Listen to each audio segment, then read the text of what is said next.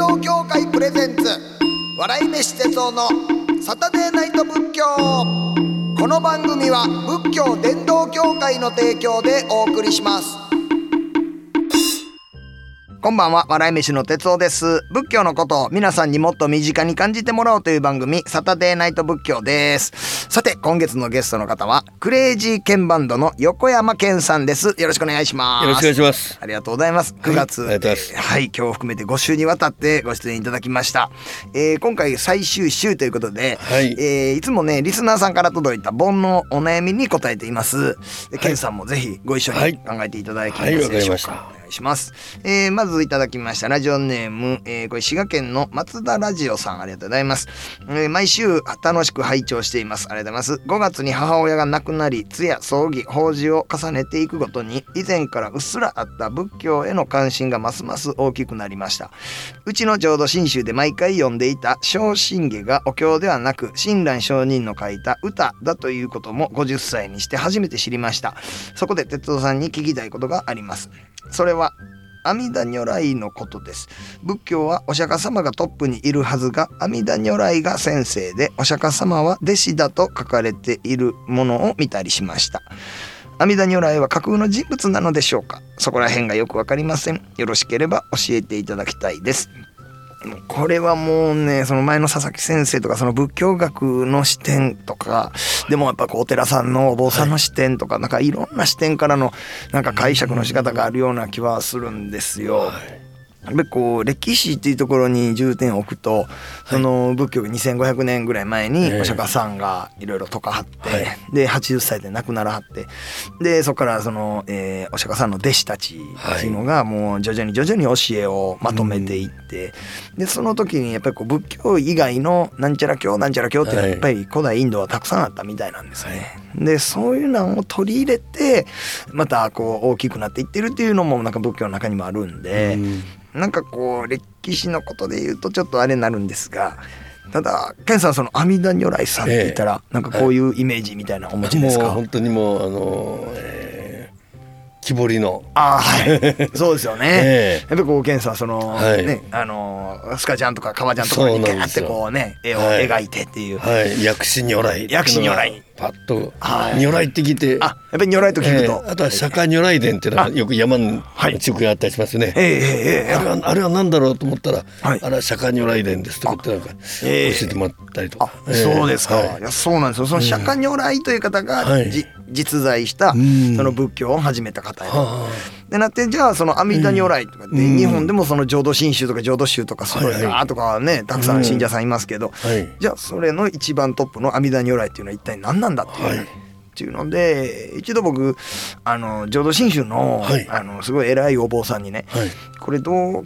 考えたらいいですかって聞いたことがあるんですけどでその方もまあおそらくお釈迦さん一人なんやろねみたいな。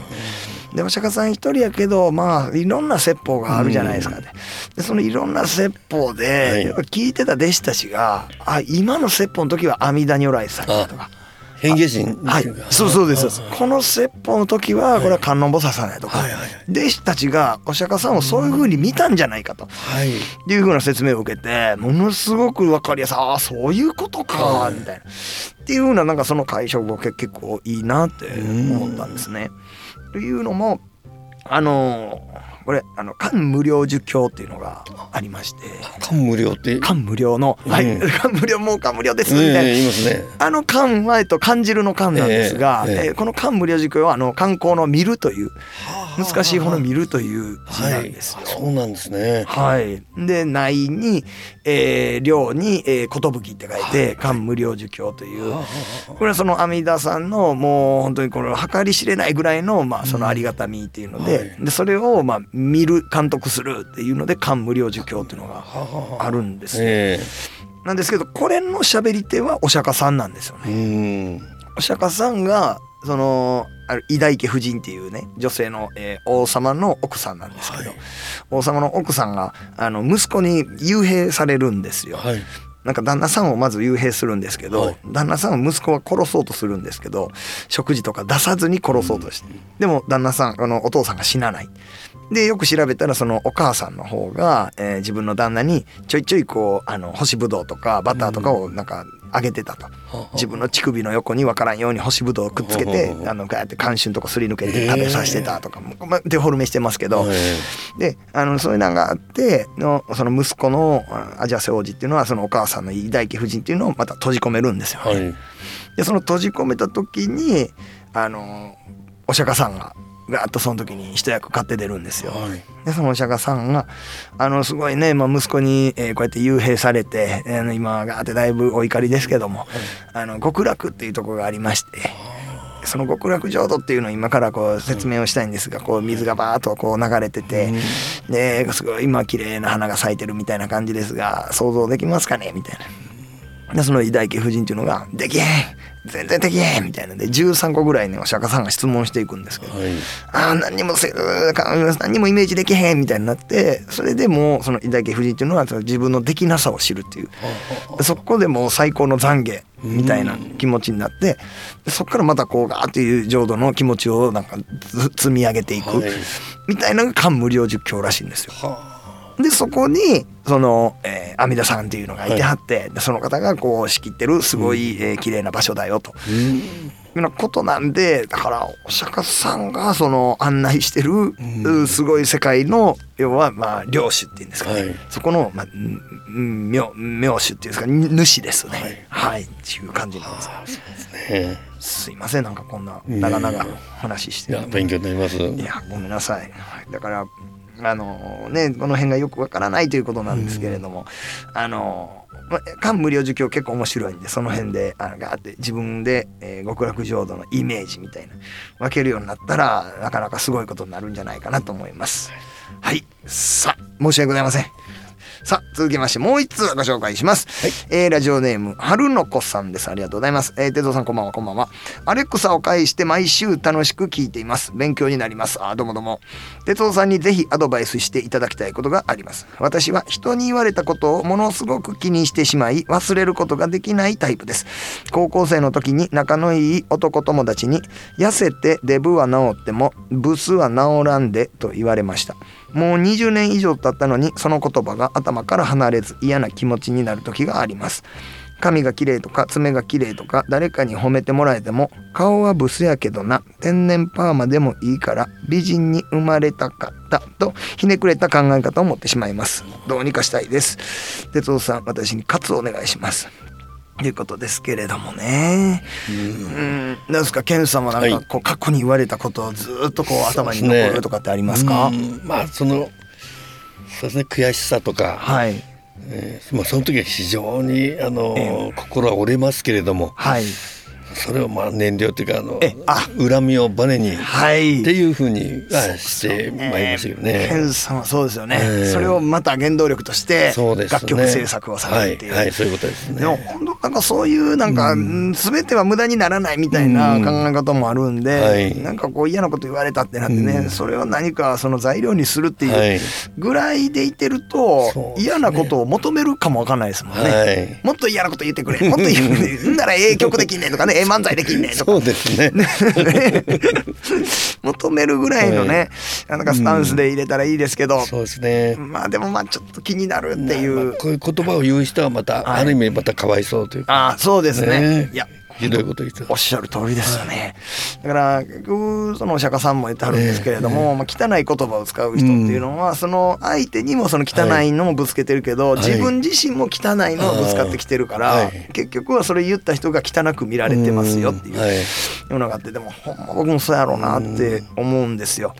なんか一生懸命ね人のこと悪く言うてる人いるんですけど、はい。まあほんまねもうなんかなんか喋りのプロですぐらいな感じで一生懸命人のこと悪く、えあって言ってる人見たらやっぱりそうですね、なんか5秒ぐらいしてからなんかうわテーマ悪ーって思います。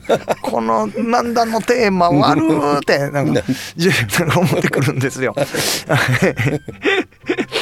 でもまあねそれやっぱりこう言ってるその口が悪口を言ってるその口がやっぱり悪く汚く見えるっていうのはなんか大事かなと思います。はい。でもねこの方うん。あのちゃんとね髪が綺麗とか爪が綺麗とか褒められても、うん。えーっていうことでこれ書いてますんでだから髪が綺麗な方なんですよね。うん。で爪が綺麗な方なんですよね。は、はい。いそうです。そこもう全然それすがっていただいたらいいと思います。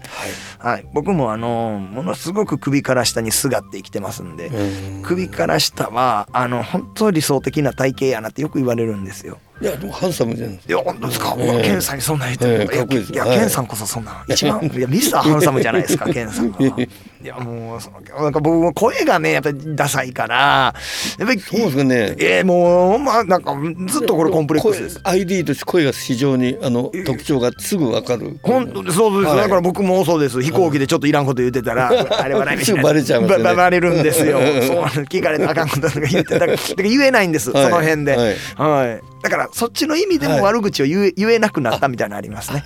そうですね。あいつ誰それのこと悪く言ってたって。作られちゃいますね。るんで。はい。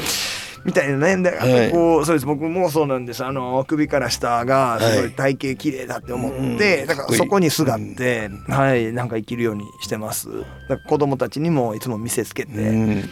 お父ちゃんみたいに綺麗な、うん。うん首下の体なれよみたいな、うん。はい。